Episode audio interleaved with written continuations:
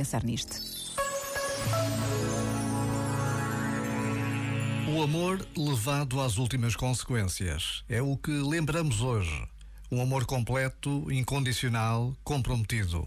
Só um amor assim derruba muros e trincheiras. Só um amor assim abre caminhos de liberdade e crescimento. Só um amor assim permite a mais profunda comunhão, intimidade, cumplicidade. Então percebemos a qualidade do nosso caminho depende da capacidade de atravessar dores.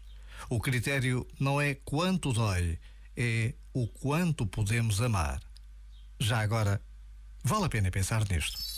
Este momento está disponível em podcast no site e na app.